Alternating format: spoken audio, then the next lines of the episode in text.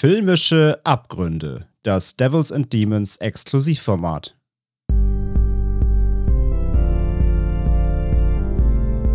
They're coming to get you, Barbara. They're coming for you. Moin, moin und herzlich willkommen zu einer neuen Episode Devils and Demons Filmische Abgründe, dem exklusiven Steady-Format, das wir für euch im Angebot haben. Und ähm, quasi die erste, die Comeback-Episode dieses Formats. Die letzte Episode ist ja schon ein paar Tage her, würde ich sagen.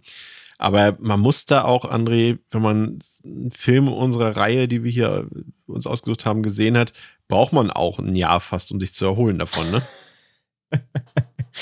ja, äh, von Mr. Sito habe ich mindestens ein Jahr gebraucht, um mich zu erholen. Obwohl ja auf unserem Discord äh, auch sein Schaffen teils gehuldigt wird. wird. Ne?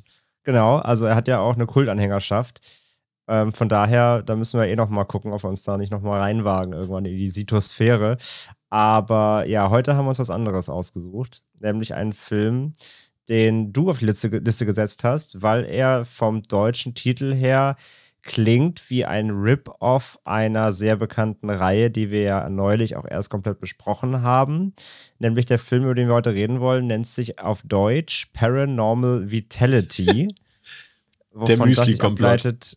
Ja, äh, könnt ihr euch ja sicherlich denken. Witzigerweise hat der Film halt, der Filmtitel mit dem Original auch so gar nichts zu tun, denn im Original heißt der Film Psychophony ähm, aus dem Jahr 2012 vom Regisseur Javier Berando der ähm, zumindest ein bisschen bekannt ist im Genre, denn er war Co-Writer des dritten Reanimator-Films Beyond Reanimator. Er ist ein Spanier, Film ist auch aus Spanien und den Film haben wir bei Prime Video natürlich ausgegraben, wo er in Anführungszeichen kostenfrei im Prime-Abo erhältlich ist. Der Film hat auf der IMDb eine 3,4 von 10, wobei die positiven Kritiken eindeutig von der Crew stammen. Das kann man wieder, wieder schön ablesen. Ähm, und auf Letterboxd hat er witzigerweise kein Durchschnittsranking, da den Film dort erst sage und schreibe 19 beziehungsweise jetzt 20 Menschen gesehen haben, inklusive Chris und mir. Und damit äh, konnte noch kein Durchschnitt bewertet werden. Es geht aber tendenziell eher nach unten, kann man, glaube ich. Aber das bietet sich ja an als Hausaufgabe Spoiler. für euch, äh, den nachzuholen und diese, dieses, äh, das ein bisschen hochzureißen, diese Zahlen dort, gerade bei Letterboxd. Aber man muss. Finde ich ganz gut. Also es gibt ja auch da eine 5-Sterne-Review und also Bewertung und naja, auch da. Hallo Javier, gut, dass du deinen eigenen, eigenen Film bewertest. Du, wenn er es selber mag, dann, dann verstehe ich das. Das ist alles okay. Dann merkt man ja auch, dass da Herz und Leidenschaft drin steckt. Im Gegensatz zum deutschen Verleih. Also man kann sich diese Scheibe ja auch kaufen tatsächlich auf Blu-ray. Das ist wahrscheinlich auch das einzige Land auf der Welt, in dem das möglich ist, also in Deutschland. Aber man muss ja sagen, André, das ist ja ein ganz schöner Etikettenschwindel, der hier gemacht wurde. Ne? Also du hast es ja schon angedeutet beim Titel Paranormal Vitality springt natürlich auf die Welle der damals noch erfolgreichen Paranormal Activity Filme an auf, aber hat ja damit A nichts zu tun, B aber auch stilistisch, visuell, inhaltlich ja auch relativ wenig, außer dass es um ein paar paranormale Vorgänge geht, aber du kannst ja noch mal kurz zusammenfassen, worum es geht in dem Film. Ja, ich habe mir einfach wirklich die offizielle deutsche Plotbeschreibung rausgesucht äh, vom Verleih. Denn rein anhand des Films schon mal vorab hätte ich, glaube ich, die Handlung nicht richtig zusammenfassen können. Also der Plot besagt, ich mache es in Pascal. Im März 2006 startete die Ärztin Dr. Helen Yara ein gewagtes Experiment. Sie will beweisen, dass einige Formen der Schizophrenie ihren Ursprung in der Paranormalität haben. Dafür versammelt sie mit Hilfe des Parapsychologen Matthias Kram, ich finde den Namen fantastisch, kann ich jetzt schon mal sagen, äh, fünf Patienten in einem Haus, in dem es schon zu vielen übernatürlichen Geschehnissen gekommen ist finde dein wirklich wunderbar. Horror-Beatbox bei Chris. Doch der Horror steht den Beteiligten in Gestalt von Ainara, der jüngsten der Patientinnen, erst noch bevor. ja. Okay. Am, am, am Effektgerät, Chris. Vielen Dank, vielen Dank. Ja. Chris das Effektgerät Fink. Äh, ja, soweit zum Plot. Ähm, also, ich finde es schon mal grundlegend fantastisch. Ähm, ich weiß nicht, kann man den Film schon als behindertenfeindlich oder, oder zumindest ähm, ja, leicht ableistisch da deuten? Dass der, dass, die Film, dass der Filmplot sagt, Schizophrenie hat hat den Ursprung im Paranormalen. Das heißt, äh, Schizophrenie ist etwas Übernatürliches und keine Krankheit. Um es mal sachlich ähm, aufzugreifen, was du gerade gesagt hast. Es ist ja, wir hatten ja gerade erst einen Film, und zwar mehr oder weniger die, die Mutter dieses Genres, äh, The Haunting, 1963, mhm. der ja auch psychische Krankheiten ähm, mit Paranormalen gemischt hat und sie diese beiden Themen sozusagen vermischt hat und äh, ja aufeinander basierend so ein bisschen gelegt hat. Und das macht der Film ja hier auch, aber wie du schon sagst, in der Tat auf eine sehr fragwürdige und ich finde auch teilweise unangenehme Art und Weise. Also, wenn wir das jetzt mal wirklich ernst betrachten, würde ich dir recht geben, würde auch sagen, dass der schon ähm, gegenüber Menschen mit Behinderungen oder gegenüber Menschen mit psychischen Krankheiten, ja, ich finde, der geht falsch mit dem Thema um. Würde ich dir recht geben. Ja, also ist schon fragwürdig. Aber das nochmal zum offiziellen Teil. Ähm, wenn das das kleinste Übel des Films wäre, dann wäre es ja noch irgendwie äh, diskutabel, also ernsthaft zu diskutieren, aber wir werden am Ende dieser Folge zusammen rausfinden, dass das, dass das auch jetzt egal ist, so wie der Film letztendlich dann auch funktioniert. Denn äh, ja, wir wären ja nicht bei filmischer Abgründe, wenn das hier ein vernünftiger, solider, gut gemachter Film wäre, sondern natürlich ähm, wollen wir über diesen Film in aller seiner Abstrusität sprechen. Ich, Und, ähm, ich muss gestehen, ich dachte, er ist solider, als er ist tatsächlich am Ende. Also als ich uns den quasi hier als Hausaufgabe aufgegeben habe, dachte ich so, halt, er wäre, wenn ja, ich dachte halt zumindest, er wäre, wenn ein wirklich, ähm, er wäre auch wirklich ein Rip-Off ja. von Paranormal Activity, wie du schon gesagt hast. Der Etikettenschwindel ist groß, denn abgesehen davon, dass am Anfang eingeblendet wird, alle eingespielten Szenen sind real und so ein Quatsch wieder, der Blair Witch Move, ähm, hat der Film halt mit äh, Found Footage ja eigentlich nicht viel zu tun. Denn dieses Haus, in dem sich diese Gruppe der Patienten äh, aufhält, ja, ist videoüberwacht aber im Grunde gibt es nur so einen Laptop, beziehungsweise, ja, das sieht, aus, sieht einfach sieht aus wie so ein altes, so ein altes Armeegerät, aber dann mit einem Bildschirm, den es nicht gibt, der am CGI-Brett entstanden ist, mit so einer weirden äh, Kamera äh, äh. Und naja, man sieht halt so drei, vier Mal im Film irgendwelche Kameraaufnahmen, die dann irgendwie in so einem, noch nicht mal 4 zu 3, irgend so einem 422p YouTube-Format irgendwie abgespielt werden aber das ist ja alles an Found Footage. Der Film an sich ist komplett mit normalen Kameras ich, gedreht. Ich muss gestehen, ich konnte jetzt die Paranormal Activity Filme jetzt im Nachhinein, kann ich die auch wieder mehr wertschätzen, jetzt wo ich das gesehen habe, weil da sieht man wirklich, dass man äh, mit wenig Budget eigentlich durchaus was Brauchbares bringen kann und dieser Film hier äh, schafft das ja in keiner Art und Weise. Ich habe gleich am Anfang fand ich, äh, um mal vielleicht auf das Audiovisuelle einzugehen, was ja vor allem auch dafür sorgt, dass der Film äh, sehr katastrophal ist. Ähm, diese Szene, in der die, ähm, die Leute, die in dieses Haus reingehen sollen, ähm, die eben äh, von psychischen Krankheiten gezeichnet sind, die steigen ja da aus diesem Bus aus, aus diesem Reisebus und nehmen dann mhm. alle so ihre Koffer in die Hand, die vor dem Bus mhm. schon äh, geparkt wurden. Und ähm, diese Szene, also da passiert nichts. Also es gehen einfach, müsst ihr euch vorstellen, Leute gehen aus dem Bus raus und nehmen ihren Koffer in die Hand und gehen weiter. Aber diese Szene besteht nur aus Jump Cuts und Slowdowns. Also wie in so einem schlechten Actionfilm irgendwie, als ob das in Zeitlupe gezeigt werden muss, dass jemand einen Koffer in die Hand nimmt und Jump Cuts, als, also das, äh, als ob sie ja, gedacht haben, läuft. als ob sie so nach 20 ja. Minuten entdeckt haben, ah, jetzt habe ich die Taste für die Effekte gefunden. So irgendwie der, der Editor oder so, keine Ahnung. Ja, und dazu läuft ja auch eine völlig unpassend treibende Actionmusik, als ob gerade irgendwie Michael Bay abgeht, dabei gehen sie halt über die Straße. So, das, also das war die, da läuft der Film ja echt schon fast schon 15 Minuten. Ja. Ne? Da, also da passiert ja am Anfang wirklich gar nichts erstmal. Ähm, und aber da war der Moment echt gekommen, wo ich, also die, man sieht direkt zu Beginn, dass es halt eine krasse Telenovela Digitaloptik ist, das sowieso. Aber das war der erste Moment mit dieser Busszene, wo ich mir dachte, okay, holy shit, hier in dieser Editing-Hölle befinden wir uns hier.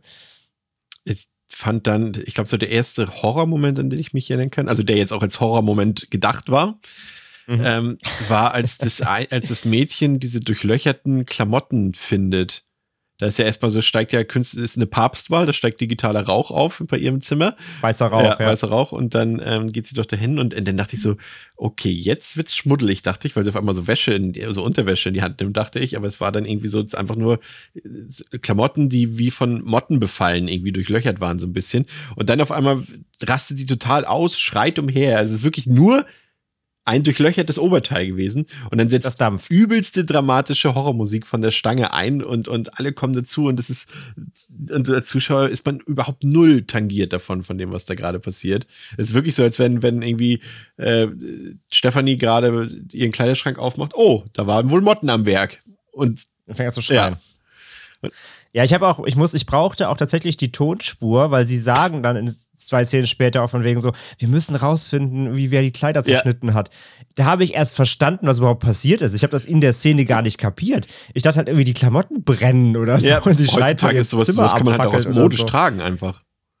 Also ich weiß nicht, warum Ja, sie da used, ausgerastet used ist. Look. Ja, ja, Used Look ist das. Nee, ich habe gar nicht verstanden, was da passiert. Das war eine richtig schräge Szene. Ähm, ich fand davor aber auch noch geil, äh, wo sie die Charaktere so einführen. Da ist ja dieser eine Meditationstyp, der so Yoga im Meer macht. Das war auch Ja. so eine richtig weirde Szene. Ähm, auch wie die überhaupt, wie die Charaktere eingeführt werden. So, das ist auch alles so, so La Lappalienmäßig. Da gibt es keinen einzigen wirklichen, ähm, äh, keine richtige Charaktereinführung. Die sind einfach alle da. Und der, der eine hat irgendwie immer Visionen und macht halt Yoga und die andere schreit immer und dann, keine Ahnung. Also die, es, wird, es gibt null Charakterisierung in diesem Film, auch generell einfach.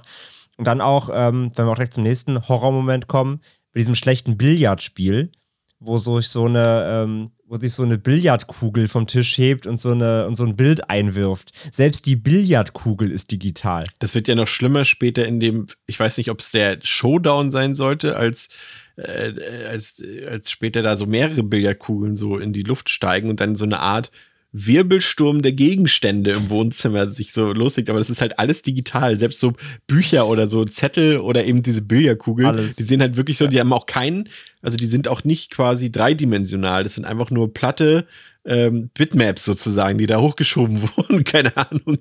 Das war absurd. Da dachte ich auch so, Jesus, was habe ich uns angetan?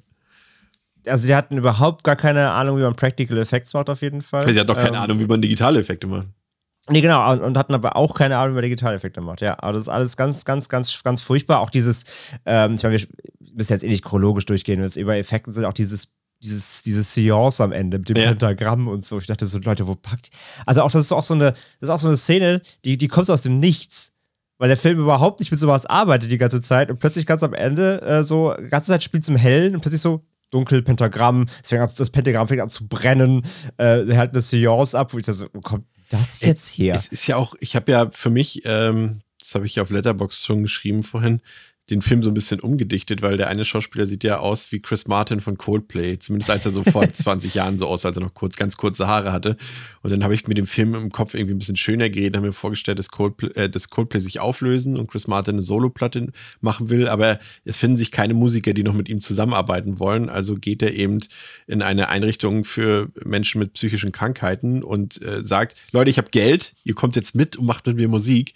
Und dann gehen die da quasi so, man kennt das ja auch von, von, von ich wollte gerade sagen, von echten Musikern, aber das wäre jetzt ja ein Diss gewesen, äh, dass sich irgendwie Bands zurückziehen in so ein Haus, keine Ahnung, irgendwie Metallica und nehmen da ihre Platte ja, ja. auf. So und so machen die das auch in diesem Haus. Ah, aber okay. äh, dann tauchen eben Geister auf und ich fand es am Ende genial. Das, man muss sich das vorstellen, bekommt Chris Martin so Twilight-Augen. Und äh, dann beginnt plötzlich so Trommelmusik und er bewegt sich auf allen Vieren dann durch das Haus die ganze Zeit und man fühlt sich wie in einer Tierdokumentation, weil er so wie so ein Gepard äh, oder so ein Leopard einfach so durch dieses Haus schleicht. Ich glaube, das Ja, war auch legt so sich gedacht, ja auch die zu, Augen er legt sich so, ja auch noch zu der, zu der Mutter der Tochter ins Bett. ja, So ganz creepy. und ich glaube, das war sogar so gemeint. Ich weiß nicht, ob es ein Gag war, weil seine Augen ja auch so, so aussahen wie Tieraugen irgendwie. Also, ich weiß ja, nicht. ja, nee, also er, er meinte ja auch, er kann ja irgendwie, das ist ja der, der die Visionen hat. Ja. So. Und ich glaube, er meinte ja, er kann dann irgendwie auch so quasi Astra Astralprojektion. Er war jetzt ein Tier dann. Aber der Film hat, ähm, das hat unsere Kollegin, die Janina, ja auch schon festgestellt in ihrer Letterbox-Review, der Film hat unglaublich positive Vibes, ne? Also normalerweise zanken und streiten sich die Leute immer in solchen Filmen, gerade wenn sie so in Konstellationen zusammenkommen, dass sie sich vorher nicht kennen und alle sind verschiedene äh, Charaktere und, und, und streiten sich dann eben. Aber hier ist so das Gegenteil der Fall. Sie verstehen sich immer besser von Minute zu Minute, arbeiten auch zusammen und, und alle haben sich gerne. Das, da bin ich gar nicht drauf klargekommen. Das kennen wir gar nicht von Horrorfilmen irgendwie. Ja, ja, auch dann, äh, wenn sie zum Beispiel als, als der. Paranormal Happiness. Paranormal Happiness. Ähm, auch hier der Visionentyp, der, der, der spätere Gepard, äh, wo er sich auch einmal so, wie so, ein, so ein Gedicht vorlesen lässt von der einen aus so einem Buch und dabei so wegdriftet in seine Visionen und so. Das ist alles so weird. Oder wo sie, also es geht ja dann vor allem darum, mh, weil da, da fängt es ja auch dann super wie weird zu werden und auch vom Drehbuch komplett, komplett wirsch. Weil es gibt ja dann quasi dieses Geistermädchen in dem Haus. Das ist ja scheinbar die, also ist ja die verstorbene Tochter ja. von einer der, der, der Patientinnen da oder der, der Probanden. Und das kann aber eigentlich nur sie sehen, aber dann kommt da halt ein Typ ja auch mit ins Haus, der kann das dann, der kann sie dann auch sehen. Dann geht es ganz um diese tote Tochter. Erstmal, da gibt es auch so eine super weirde Szene, da sind sie in der Küche und sie redet halt über ihre tote Tochter und äh, er, er, sie kommt halt drauf, dass er sie auch sehen kann. Und dann sagt sie halt, wie das alles passiert ist, alles ganz schlimm. Und dann sagen, sagt er so ganz random plötzlich so, darf ich dich in den Arm nehmen? Und sie so, wann immer du möchtest. Und dann umarmen sie sich so kurz und dann, und dann es soll so ganz rührende Szene sein. Und dann sagt sie plötzlich, dann bringt sie plötzlich diesen, diesen typischen, weißt du, das machen ja auch Leute auf Twitter und so, äh, so, wer, wer, wer hat jetzt Zwiebeln geschnitten, Gag? Ja. So, weil sie weinen müssen. Dann machen sie zweimal hintereinander, machen sie, also sagt sie das erst, dann kommt auch irgendein Typ, jemand anders rein und sieht die beiden dann so, wie sie sich umarmen. Und dann sagt er so, was ist denn hier los? Und dann sagt sie nochmal so, ja, irgendwer hat jetzt Zwiebeln geschnitten, wir sind gerade ein bisschen am Weinen. So. Es ist so schlecht. Es gibt dann noch, alles es so gibt schlecht. Da, das schließt auch an. Ein paar Minuten später sind sie, glaube ich, in diesem einen Schlafzimmer und dann sagt er so random, äh, ich kannte mal eine Frau, die ihren Mantel auch im Bett trug. Und sie sagt so, aha, auch beim Liebe machen? Und er so, das weiß ich nicht. Und sie so, bist du etwa noch Jungfrau? Und er so, hm. das war so der ganze Dialog, aber so, ich kannte meine Frau, die ihren Mantel auch im Bett trug. Auch beim Liebe machen, so, okay, das sind natürliche Dialoge, die hier im Drehbuch stehen. Gut, das ist natürlich die Synchronfassung, muss man dazu erwähnen, weil Spanisch, das Spanischen sind wir nicht mächtig und ich glaube, es gab da nichts mit Untertiteln. Ähm, aber ich weiß nicht, ob das so gelungen war. Aber ja, äh, wie gesagt, mein Highlight ist immer wieder dieser digitale Rauch gewesen, weil da müssen sich die Leute, die die Effekte gemacht haben am Rechner, äh, die müssen sich gedacht haben, doch, also die Effekte sind scheiße, aber das mit dem Rauch ist geil. Deswegen bringen wir das jetzt in jede Szene rein irgendwie. Ja, ja, den Rauch haben sie einmal halbwegs hinbekommen, meinten dann, ja, nehmen wir mit. Ja, ja. Ja, äh, dann auch, auch weiter so, dann gibt es ja noch diese, dann gibt es ja ganze Zeit auch den auch so, ich sehe tote Menschen-Talk so ein bisschen. Und dann gibt es ja halt dann, ähm, das Böse ist aber ja eben nicht die Tochter, sondern das Böse ist ja scheinbar eine andere Entität, die dann wiederum halt diese, wie heißt die Haupt, die, ist die Hauptcharakterin Ainara, genau, ne, ja. dann ja besessen will. Sie müssen sie alle halt beschützen. Und es ist alles so ganz, die Story, also dieses Drehbuch ist komplett, komplett wirsch. Ich hätte das wirklich nach dem Film nicht wiedererzählen können, was es da eigentlich genau ging.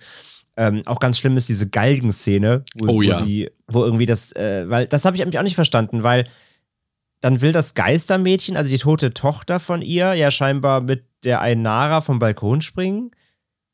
Obwohl eigentlich gar nicht eingeführt wurde, dass dieses, dass dieses tote Kind böse ist, das Ge der Geistermädchen. Oder war sie dann, oder war das Geistermädchen dann von dem Dämon besessen, den es irgendwie noch gibt? Also es war ganz weird.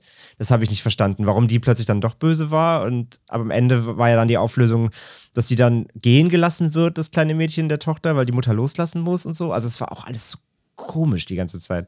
Ich habe den Film nicht ganz verstanden, ehrlich nee, gesagt. Oder das Drehbuch war einfach schlecht. Das ja, das bestand irgendwie so aus Einzelszenen, irgendwie die zu irgendeinem unverständlichen, für uns viel intellektuell viel zu hohen. Offensichtlich.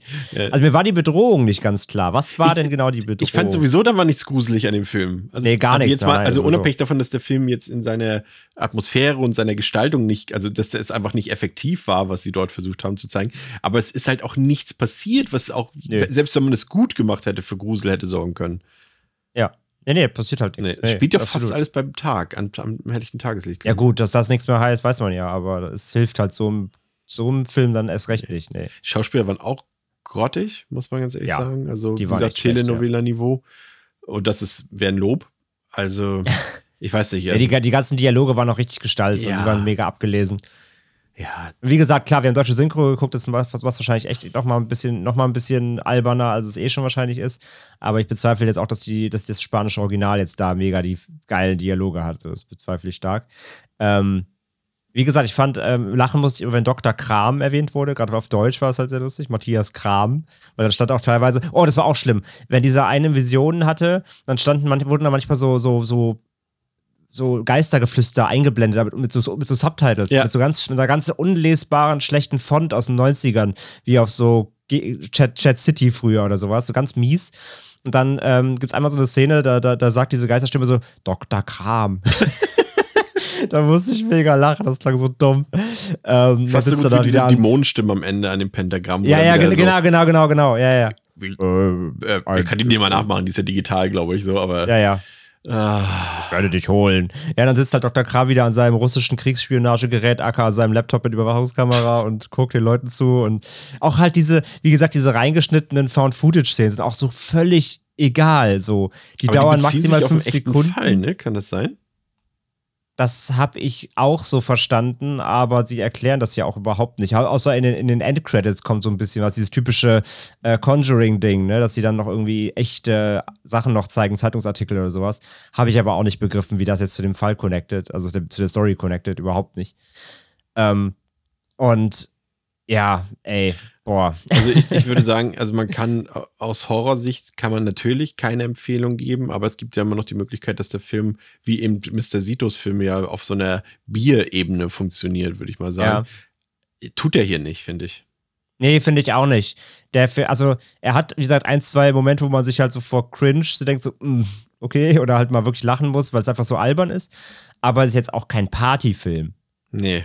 Jetzt kein Partyfilm, wo man ganze Zeit irgendwie lachen muss, kein Schläferz-Garant, so, wo man wirklich jede Szene irgendwie lustig kommentieren kann, weil oft passiert halt leider einfach Paranormal Party. So ein Misch aus Project Paranormal. X und, und Paranormal Activity.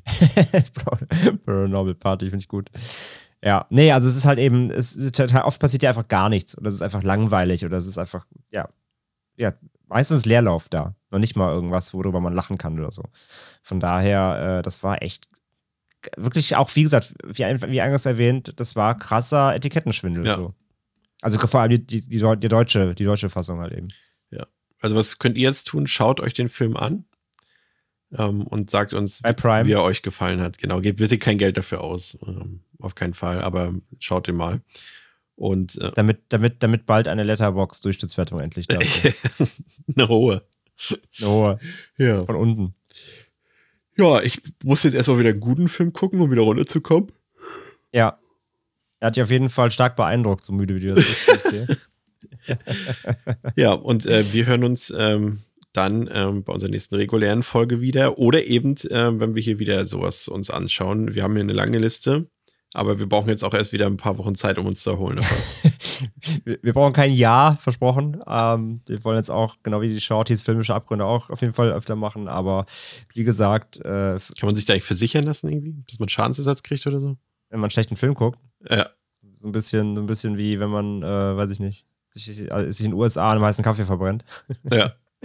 Äh, vielleicht. Die schlechte Filmversicherung. Vielleicht müssen wir die mal ins Leben rufen.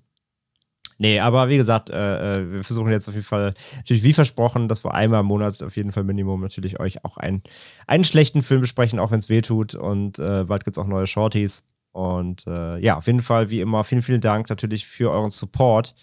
Und äh, ja, uns bleibt nichts zu sagen, außer bewertet diesen Film. Bewertet Und- über uns. bewertet uns und, äh, und dann hören wir uns in der nächsten Folge, entweder bei Steady oder regulär. Ciao. Tschüss!